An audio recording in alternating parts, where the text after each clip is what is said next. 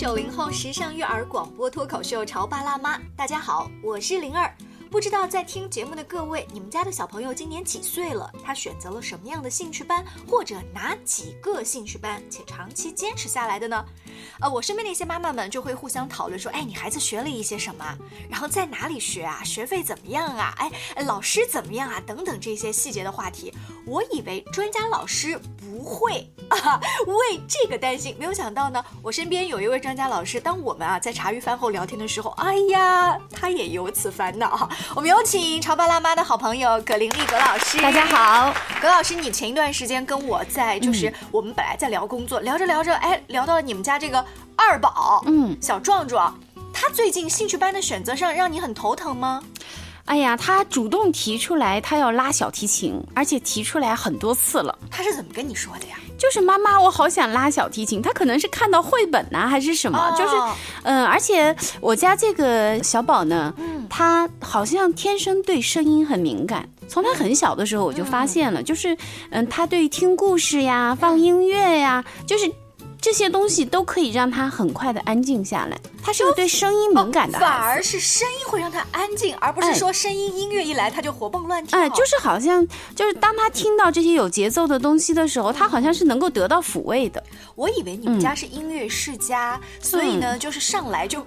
整高大上的小提琴这样子的哦，或者是爸爸，比如说听了这样的音乐让他影响，他只是从绘本里看到，嗯，但是对于小提琴是一种比较低沉的还是高昂的，或者是什么样子乐感的东西，他都不知道吗？其实他没有太明确的概念，因为我们没有特意的去给他听钢琴曲啊、小提琴曲啊，但是他有个习惯，就是他只要在家里玩的时候，他不论是听故事呀，还是听音乐呀，总归他是要。弄一点东西出来，弄点声音出来，对哦。所以说，当孩子啊，你刚才说到了一个，是他还好几次都跟你提了，哎，对。如果他提一次，你就答应说好呀好呀。你知道，当一个小宝宝跟妈妈提这种要求的时候，我们做家长还是蛮开心的，觉得特别高大上，对。带他马上就去那种乐行里面去体验，你是不太高兴。我我其实一开始是当他是一个玩笑话，哎呀，小孩嘛，看这个也高兴，那个也高兴，这个也喜欢，那个也喜欢。就当时我是没有往心里去，嗯，但是他反复提了几次以后呢，哎，我觉得好像他确实是对这个感兴趣，嗯，他提过小提琴，也提过钢琴，哦。啊，但是呢，明显的他对小提琴，我也不不知道他为什么会对这个特别感兴趣啊。就是他明确的告诉我他要拉小提琴，嗯，但我确实在他的绘本里面是看到了有相关的东西，嗯，那我家里面还有一个电子积木，那个是可以制造一些声音出来的，他也对那个特别感兴趣。所以，如果从家长的角度去观察一个孩子在某一些东西上的性质，就像你刚刚说，他对声音这东西，嗯，故事其实是讲声音啊，哈，呃，乐器呀，包括像有的孩子他可能对积木。哎啊，或者是对小动物，你看，其实它是不每个孩子的领域。做家长，你要细心去留意。当我们发现的时候，我们就去喂这方面的营养就 好了。哎，你作为这方面的教育专家，发现了你就去喂就好了呀。呃，其实我是有一些犹豫，因为他现在很小啊。嗯，我当时是有了解到，比如说钢琴起步至少要到五岁，嗯啊，小提琴基本上也是至少要这个年龄，就是你才能够去领会到、理解到这些。嗯，其实我是对自己有担心，啊，并不是对他。琴童的妈妈，就是其实你陪一个孩子去练一个乐器，我觉得。呃，更多的是对家长的一个挑战。但你不是第一次当妈妈，你也不是第一次当琴童的妈妈。呃，葛老师曾经在我们节目当中，那时候很多年前还带着哥哥来做节目的时候，我记得我们做了一期关于笛子的专题。哥哥是一个喜欢民族乐器，然后当时他选择笛子，我印象非常深，就是说走哪儿都能带着演出，我不用带着钢琴去哈，这个是比较容易炫的一个乐器。所以小的时候你也陪哥哥练过笛子呀，有过这种当琴童妈妈的经历哈？啊，有的。但是哥哥当时学的时候相对是大一些，他已经上小学了，开始起步的，是不是？哥哥当年上小学就觉得真的是他深思熟虑提出的这样子的一个乐器，好像更容易坚持。而弟弟现在才一丁点儿大，就给你提动辄小提琴这么高大上。况且在一个乐器刚入门的时候，大家知道小提琴一开始是有点拉那个句子的声音啊。对，其实哥哥。吹笛子刚入门的时候也是非常难听的，但是那个时候更多的是我给他的引导。哦，是你给哥哥的引导。对哥哥当时是他主动跟我说了，他说：“妈妈，我想学一个乐器。”哦啊，因为我觉得班上很多的小朋友对那个视唱谱呀，对那个乐器呀，都会都会有一些了解。他说：“妈妈，我也想学一个。”然后当时我也是考虑的，呃，笛子一个是民乐，我自己个人比较喜欢嘛，另外这个也找到了一个。比较好的老师，嗯，那就当时带他去，去了以后呢，就这师徒俩也特别投缘啊，老师也特别喜欢他，然后孩子自己练的呢，两次一去，他自己也很喜欢，所以那个时候老师会说哥哥是有呃学音乐方面的天赋，给了给了妈妈爸爸这种这种很甜头的话的引导吗？呃，我具体都记不太清了，但是我有一个很深的印象，就是老师看到他之后曾经说过，他像他之前的一个学生啊啊，而且那个老师对那个孩子特别有感觉，所以这些话无形当中其实是让有一个暗示，有一个暗示。呃，我自己作为家长，每次把孩子送去不同的培训班，在一开始阶段啊的时候，当老师摸了他的头说，嗯，这个孩子是这个的料，哎呀，我心里就觉得我没有来错。可甜了，这个钱咱愿意付，是不是？所以当哥哥这么练笛子练到现在，呃，这个阶段他，我相信学业很忙，他不可能每个星期上课，他偶尔还能自己自娱自乐吹一吹吗？呃，他在学校里面有一个民乐团，就是有演出的时候他会有，但是呃，日常练习已经嗯 太奢侈了，太奢侈了。对，所以哥哥这样曾经的经历，比如你们家里面开这种家庭会议，说，哎。一个搞民乐，一个搞西洋乐器也不错哈。包括哥哥在家吹笛子，弟弟是不是偶尔也也会被影响？他也会要求哥哥教他，但是因为竹笛他是对口型有要求的嘛，他吹呃还不行。他吹哥哥的那个笛子不行。哎，对他只能吹口琴或者葫芦丝啊，这这样吹笛子他还不行啊。但是这两个孩子确实是区别蛮大的。嗯呃，小宝对音乐、文字、艺术类的明显更敏感一些，而且他的这个兴趣。去会更主动浓厚一些哈。当我们节目进行到这儿，大家就感觉说，那这个孩子至少在这种氛围的影响下，以及妈妈其实已经很细心、明确的发现了他的优势。这个小提琴啊，估计我们再过半年再做节目啊，他就已经开始拉起来了哈。所以你刚才提到了一个关键，是大部分家长在报的时候，我们真正犹豫的是这件事情：一孩子喜不喜欢；二我喜不喜欢。我能不能坚持是吗？我觉得我最大的担忧还是我能不能坚持下来。嗯，因为其实陪孩子去练习一门乐器啊，我觉得是对家长的一个韧性、耐心的一个考验。嗯，很多时候，与其发生那种呃时间不够，然后三天打鱼两天晒网的这样的一个感觉的话，我觉得还不如晚一点开始。因为其实很多呃搞音乐的人也说过，就是因为孩子很小的时候。他可能就如果你不是走专业的话，晚一点学和早一点学区别不大。你说早一点开始，晚一点开始，就只是把它当做一个兴趣爱好接触。对，但是我们并不是准备拿它做一个专业。那家长心里是想，反正我们要学一门艺术。现在的家长们就是觉得怎么着要学一个艺术类的，那早接触。咱们就早好，这是童子功，对不对？那以后能走专业，咱们就走；不走，我也不强求。因为我个人还是觉得，这么点大的孩子，好像他的自主的游戏和玩耍，我更看重一些。嗯，因为一旦要是开始练的话，每天半个小时，这是必须保证的。嗯，然后我我自己现在的生活节奏呢，每天晚上的时间也很紧张，我觉得可能要牺牲一部分其他的时间去专门为这个挪。嗯嗯，我会觉得有没有一个性价比的问题？哎呀，这提到了。性价比哦，那如果我们把性价比这个词儿，或者是每天半个小时练习，就这一些所谓的未来，嗯，我来吓唬这个孩子的话，我告诉你啊，一旦练哦就必须要练哦，你知不知道一个小提琴多少钱啊？对不对？那孩子会被你唬住吗？或者说你怎么去跟这个孩子提前去沟通呢？嗯，我觉得这个可能更多的是家长把握，因为其实一个几岁的孩子，他完全不能够理解到这一层。你告告诉他，你你想好了吗？你我想好了，嗯嗯。但是孩子这个想好和我们大人期待的或者我们理解的那个想好是不一样的，因为这么点大的孩子，他没有办法去预期他将要面临的一些困难，以及他前面他可能只看到好玩的一面，但是。实际上练习一门这个乐器的话，它是必然要经过一些枯燥的、反复的这些练习的。所以当孩子呃一次两次跟你说妈妈我想拉小提琴的时候，你就是听着，就是就是应付他着就好。我会告诉他哦，我知道了，然后我会给你考虑的。哦，也也不会告诉他说接下来会怎么样这些大道理，是不是？呃，我暂时不会说这些，因为我觉得以他的领悟能力的话，这个可能说出来更多的就是我把负担放掉了。哎，你刚才讲这个话，我觉得好像跟我们大部分的家长就是接到孩子的这个需求的时候回馈不太一样。我我们自己再思考一下，稍微休息一下广告之后，请大家跟葛老师还有灵儿，我们接着聊。关于和孩子沟通呢，我是想先处理好彼此之间的情绪，然后再去搞定他具体的问题。我们家长经常在一起讨论，怎么样从小才能培养好他的学习习惯。后来通过学习才发现，孩子行为背后是有另外一种需求的。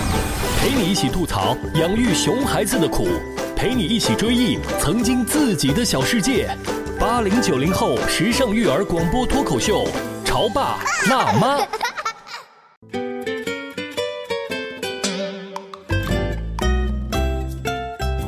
广告之后，欢迎您继续回来。今天潮爸辣妈的直播间，灵儿为大家请来了葛玲丽老师。我们从他家的小二宝最近啊，忽然很好奇小提琴的学习，跟妈妈提了好几次了，但是妈妈只是把这个话接过来，然后也没有答应，然后也没有去跟他讲很多大道理。这个事儿聊起，我就发现这个当中的话术，我们是要学习的。就把这个话接过来，但我不去讲道理。你知道，孩子再小，我不停的讲道理，其实慢慢慢慢就讲通了。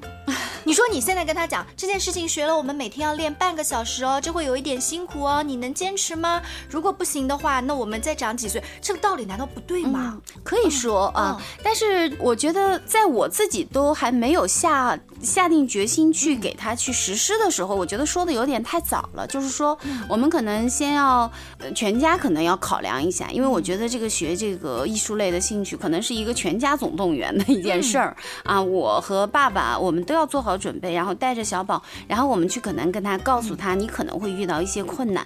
但是其实我觉得更多的呢，就是在过程里面是呃父母的一个坚持。但现在呢，因为我自己还在这样的一个犹豫和考量当中的时候，我觉得过早的跟他说，有点吓唬他的味道啊。吓唬，我还闻到了另外一丝气息，就是这个锅到底谁来背？嗯，是的，呃，我身边有一个小朋友，一个小女生，她是特别活泼的那种类型，你知道。活泼的孩子就是好奇心很强，她对什么都我要学，我要学。于是当她跟她爸爸妈妈提的时候，爸爸妈妈就会：“你确定吗？你要学吗？你要学的哦，是你要学的。哦我跟你讲，你要不学的话就怎么怎么样。”这个当中有一个不好的例子，或者说不好的经验是什么呢？小姑娘曾经学舞蹈，如果没有。每一天坚持练基本功，比如说横叉、竖叉，就劈不下去的时候，慢慢的可能就不这么不太想。哎，对，就说那很疼，我不想练了。于是爸爸妈妈就说，当年学舞蹈也是你要学的，你看现在你坚持了几个了啊？当年你要怎么怎么样，你现在又怎么怎么样？后来我们在聊起这件事情的时候，我说，你看他，他是真的喜欢，哎，他觉得不枯燥。结果我的朋友回了我一句。孩子觉得哪个兴趣班都是玩，他觉得哪个都不枯燥，他都想学。你说我怎么跟他沟通？我要去问他，他觉得他都要。嗯，哎，这个时候怎么办？呃，其实都要的时候，这个更多的是大人的一个取舍啊。就是您灵儿，你刚才说的，呃，这个锅是谁来背，或者说这个责任是由谁来负？嗯，呃，刚才也说到了，就是十岁以前吧，至少在十岁以前的这些孩子，他的这个逻辑判断，嗯，对事物的观察，以及他对自我的一个察觉力，哎，对，以及他的这种韧性啊，这些东西都是很弱的。这些东西都是要去帮助他慢慢建立的。并不是说孩子说，哎呀，我觉得呃，我愿意学，然后我就一定要能坚持，因为孩子其实并不懂，并不真正的理解。他做出这个选择之后意味着什么？就像我们之前有很多这个二胎家庭也是，你看弟弟妹妹是他当时说要的吧，生下来以后他又不高兴啊，他都恨死了。其实要这个孩子，对于孩子来说，他只看到哎呦好玩儿，他并不知道一个孩子对家庭来说意味着什么。哎，你拿二胎家庭这个举例子，我觉得是不是更应该是家长坚定要二胎，或者家长决定要上这个兴趣班，最后出现矛盾或放弃或怎么样，不能最后说。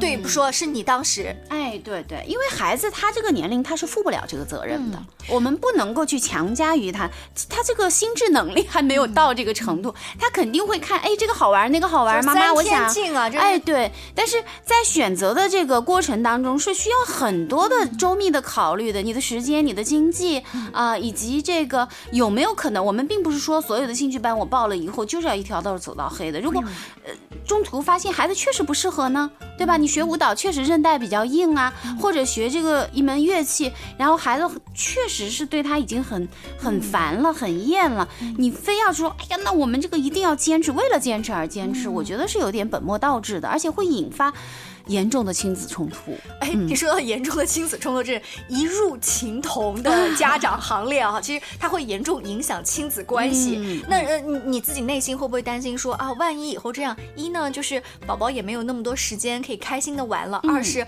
你看我这种非常非常温柔的妈妈的形象，可能面临着就变成狮吼功了。呃，是是会有这样的可能，就是我们很多的愤怒是因为期待落空嘛。嗯啊，当你对这件事情抱有很高的期待的时候，然后孩子又不能够如你的期待去一二三四五的去执行的时候，你肯定就会有很多的愤怒。但是实际上，我觉得在所有的妈妈在决定陪孩子去走这样一条路的时候，都应该有一个预期，就是其实这件事情更多的是对父母的挑战。对父母的挑战。所以节目进行到这儿，让我印象最深的一个观点就是，当孩子自己提出一些要求的时候，你自己如果没有考虑清楚，嗯先不要答应下来，因为最后面临的挑战啊、嗯陪练呐、嗯都是你。好，我们话题进行着，会有一些家长给我带来不一样的故事啊，嗯就是妈妈一般都是希望孩子啊。比如像谷爱凌，她也是从小接触了很多的艺术跟体育，我们全面开花。万一在哪一条路上，哎此路不通，对她就可以了。嗯但是爸爸好像我们身边的这一些男同事们都是，哎呀，差不多就行了，哎呀，玩一玩就好了。尤其是家里如果是个闺女的话，真的好心疼，她就又去练体育，又去练舞蹈之类的。这个时候，当孩子，嗯，今天累了，明天懒了，爸爸就会说。那不就是你小时候的梦想没实现吗？你要怎么样？这时候这个矛盾好像升级到夫妻关系了夫妻之。间啊，确实我们要分得清楚啊，这种高期待到底是谁的啊？就是如果我们是拿孩子来实现自己没有实现的愿望的话，那本身对孩子就是一个不公平。还有一些妈妈就说，你看我当年没有你这个好条件，假如我有的话，我会如何如何。其实不存在任何的假如。但这怎么分得清呢？妈妈都觉得不是我的期待呀，你还在那方扯后腿。好不容易每天兴趣班接送都是我，就今天我有事让你去接一下，他跟你哭一下鼻子，你看、你现在就来赖对，我。所以我刚才说到的，当你做出这个选择的时候，实际上是一个全家的选择。更多的，你不是要去跟孩子确认，而是要跟你的配偶确认。这个思考角度就 让人眼睛啊，怎么跟老公确认？啊，因为家长，我们是作为孩子的监护人，对于一个儿童来说，他是不理解这个情同漫漫，不管你是学哪一门乐器啊，你这个路上可能会遇见什么，但是。成年人可以大差不差的预期。啊、而且如果爸爸不上心，那妈妈也应该把你自己搜集的资料要给爸爸跟爸爸，就是养育孩子是双方的，提前先给嗯爸爸也洗好通脑。哎其实这东西不仅仅是在养育孩子兴趣班这方面，学习也是啊。嗯很多那如果一个妈妈坚持是要刷卷子嗯来提高成绩，然后爸爸就不同意这个思路、啊，那那也许两个人最后就是可能出现的就是呃，因为孩子的问题，然后夫妻吵架。但实际上我们看，大多数因为孩子问题导致夫妻吵架，并不真正是这样。而是夫妻之间本身就存在了沟通的问题，只不过是以孩子的方式来爆发而已。呃，其实我们遇到很多这样的个案呢，就是孩子因为孩子的问题过来咨询，然后表面看上去都是因为这个育儿理念的不合，但是当我们深入的做了一些访谈之后呢，嗯、当我们建立关系，然后夫妻之间就会慢慢的显露出来了。啊，这个长叹一声，其实啊，嗯，在有孩子之前，我们就已经出现了某某某某问题，有很多的丈夫，嗯，他可能是因为。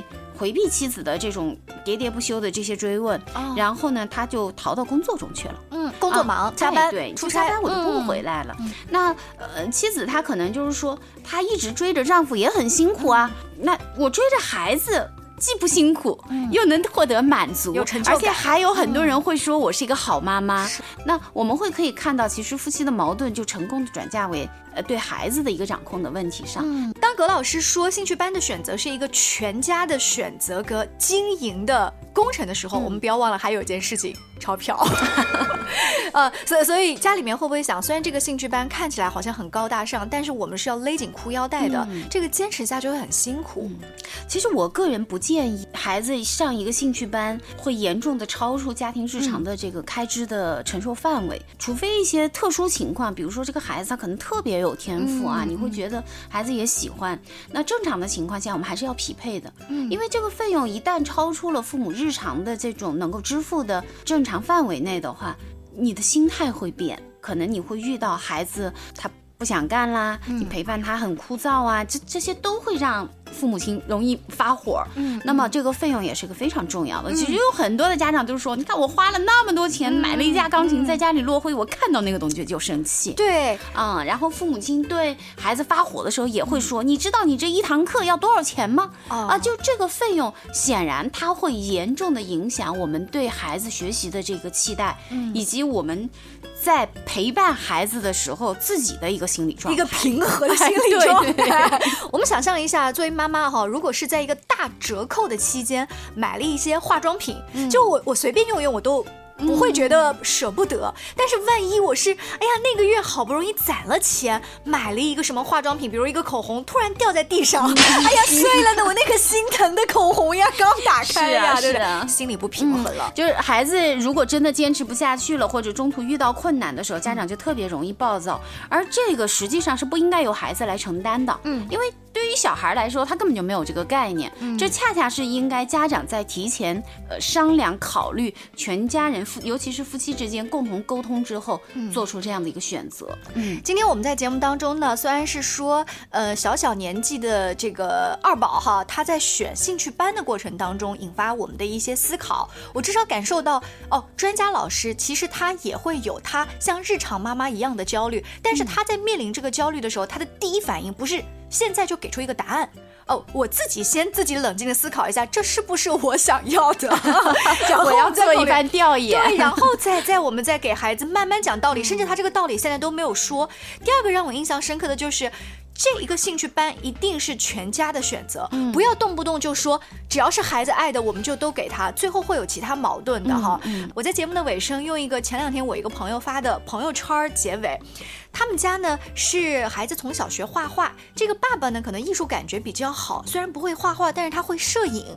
有一天妈妈就发了一条朋友圈说，周末爸爸带着姐姐跟弟弟去这个花鸟鱼虫市场啊，搬了几盆春天的植物回来。爸爸说。姐姐的美感特别好，她选的每一棵植物的造型和那一个绿色的感觉都特别好。于是呢，家里面就把这个绿植拍在新家的某一些角落，就拍了一些照片。我通过这个很简单的朋友圈，就感受到。你看，其实美感这件事情，或画画这件事情，构图这件事情，是在他们家里面都被欣赏，而且被传递出来的。那他们自然就不会为孩子要不要坚持学画画，谁去接送什么这件事情而吵架了。哎，我觉得那个是一个比较好的状态，大家都很享受这个，对，很享受。非常感谢葛玲丽老师做客我们的直播间，更多亲子育儿的话题也请持续关注潮爸辣妈，下期见，拜拜。